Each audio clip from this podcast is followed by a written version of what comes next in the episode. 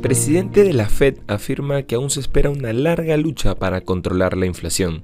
Inversiones al día ya gracias a New Road, tu mejor solución en inversiones. Contáctanos. Hoy, en el plano local, el ministro de Economía y Finanzas, Alex Contreras, espera una recuperación económica a partir del tercer trimestre de este año. Según él, hay signos evidentes de recuperación y como ejemplo detalló que hay un aumento en el empleo y una inflación cada vez más baja, aunque la caída en la producción pesquera y agrícola han hecho retroceder el crecimiento.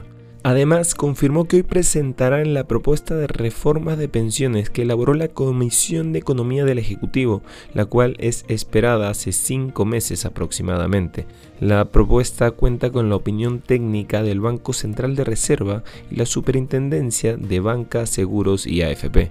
En los mercados internacionales las acciones operaban planas el miércoles y el rendimiento de los bonos del Tesoro subía ya que la falta de nuevos estímulos chinos, datos de inflación británicos bajistas y la caída del sector inmobiliario europeo avivaban la inquietud antes del testimonio del presidente de la Reserva Federal.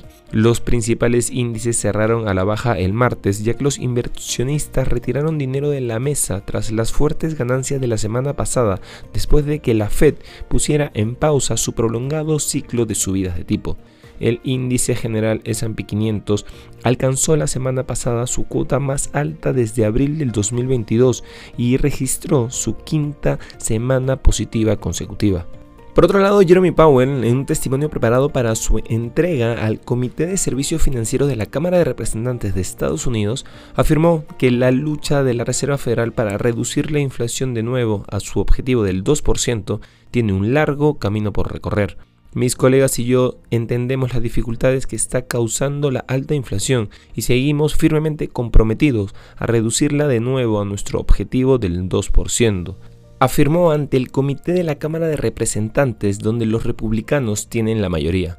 Y no queremos irnos sin mencionar que Elon Musk vuelve a mirar hacia la India, el país más poblado del mundo después de que el director ejecutivo de Tesla se reuniera con Narendra Modi durante la visita del primer ministro indio a Estados Unidos.